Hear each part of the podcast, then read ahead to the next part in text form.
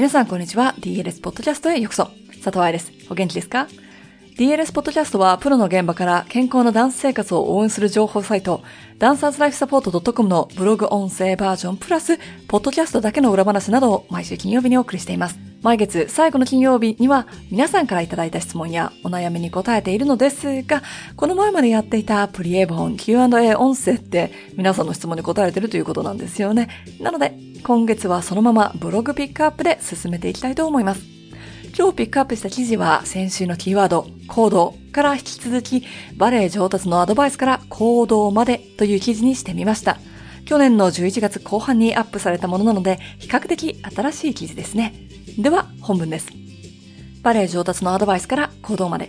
2019年の頭の方に脱質問ヘタピ、上手に先生に質問する方法という記事を書きました。時々ね、英語で記事を書いて先生たちに配ろうかと思う類があるんだけど、この記事は特にそう。あと少しでバレエ学校の最終学期が終わりますが、今日はそこから3人の生徒の例をとって、この1年の成長を見ていきましょう。ミリー、ジョー、チャーリー。あ、全部仮名ですよ。実際の人物なので。この子たちは1年生。年齢も近く、ハーフデーで同じクラスにいたのでみんな2年以上の知り合いです。同じ学校、年齢も近い。でも成長はかなり違います。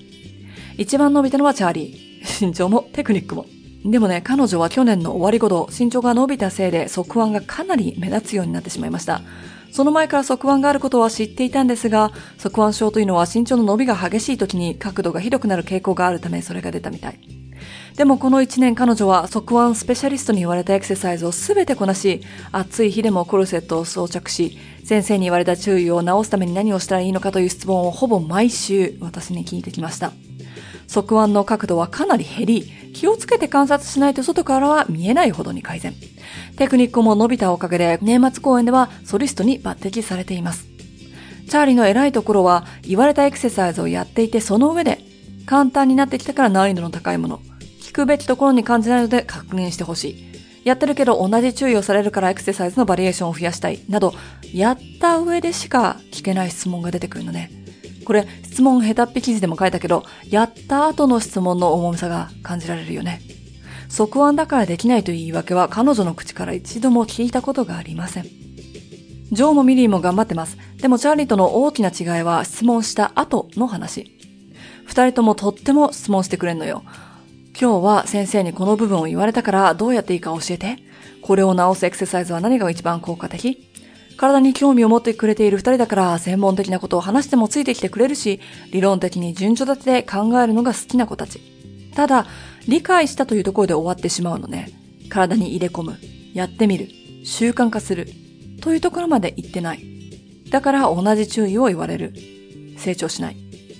まあ、二人とも完全にやってないわけじゃないんですけどね。言われた時だけやる。二、三回やる。週に一回ぐらいやる。これくらいなんだと思う。なんでそう思うかというと、こっちも質問返しをするから。例えば、先週、ミリにアラベスクで腰から反って足を上げちゃうからお尻を鍛えろと先生に言われた。何をしたら一番効果があると聞かれたのね。What is most effective for this? ってこと。私からの質問返しは、じゃあ今お尻のエクササイズは何をしてるの？だって、most effective を探してるということはいくつかあるエクササイズの中で一番このシチュエーションに効果的なものを探してるってことでしょ？ミリーの答えは、なし。じゃあ、お尻のエクササイズで知ってるのは何？と質問を変えてみるとどんどん出てくる。そう、知ってはいるんですよ。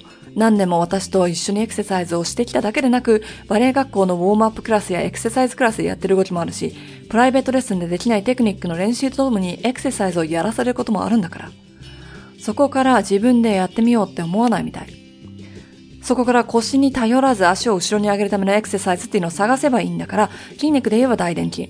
方向で言ったら股関節伸展。デリエルの方向ね。なので、プリエボンのペロビックカール普通版と本には載ってない片足バージョンをやろうって話になったの。それと、胸椎が非常に硬く、そのせいで腰椎を動かす癖が激しいから、胸椎回線系、ブックオープナーとか、四つん這い胸椎回線も一緒にやったらいいよねということで落ち着いたんだけど、それをやってる姿を見たことがあるかいいえ。それに対する次の質問はあるかいいえ。うん。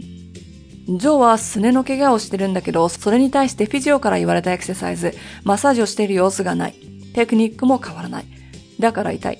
同じ時期に同じ怪我をして、同じようなキャスティングをされている、つまり運動量が似ている同級生は、もうすでに良くなってました。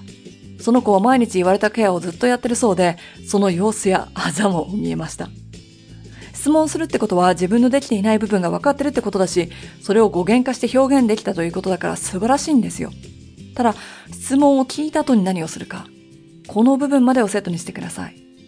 アドバイス欲しい。だけどどうやって聞けばいいのかわからないって子は、そのための記事がありますのでそっちで勉強してください。アドバイスをもらう、質問する、という行動で何か変わるとは思わないでください。アドバイスをもらったらそれを一回やっただけで何年もの踊りの癖が治ると思わないでください。やるつもりがないならアドバイスをもらわないこと。その先生の言うこと、本当かどうか信用できないんだよねって心の中で思うくらいなら、お互いの時間を無駄にしないこと。うちの子大丈夫かしらと思っちゃった親、バレエの先生のためのチェックリスト。コンクールでもらったジャージシート、アドバイスシートの内容を言えるか聞いてみる。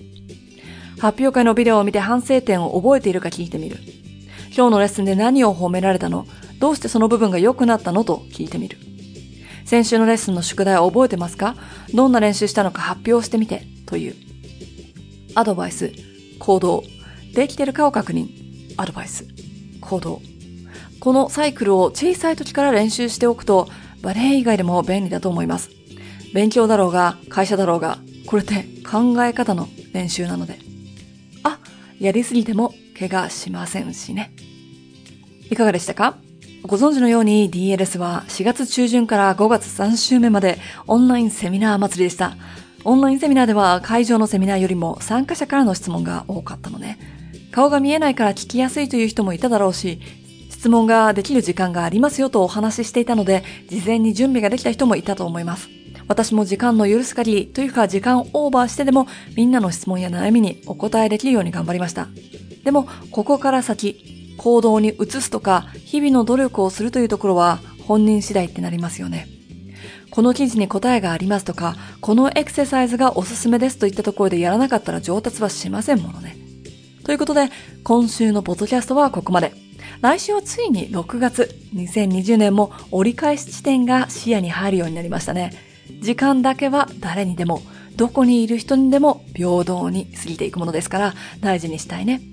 また来週金曜日、ポッドキャストでお話ししましょう。ハッピーダンシング、佐藤愛でした。